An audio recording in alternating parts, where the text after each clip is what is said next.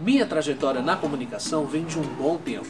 Sonoplasta iniciante em 95, locutor iniciante em 97, fiz o curso profissional de locução em 2001, locução para o varejo em 2004, flash para o rádio em 2007, empresário e apresentador em 2008 e desde o último ano nas palestras e apresentando eventos.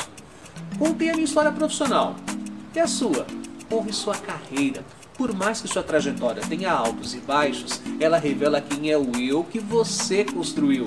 O passado ruim não se muda, mas junto com o passado bom, revela parte do presente e dá pistas para o futuro. Eu sou Renato Silva, porque inovar e motivar é preciso.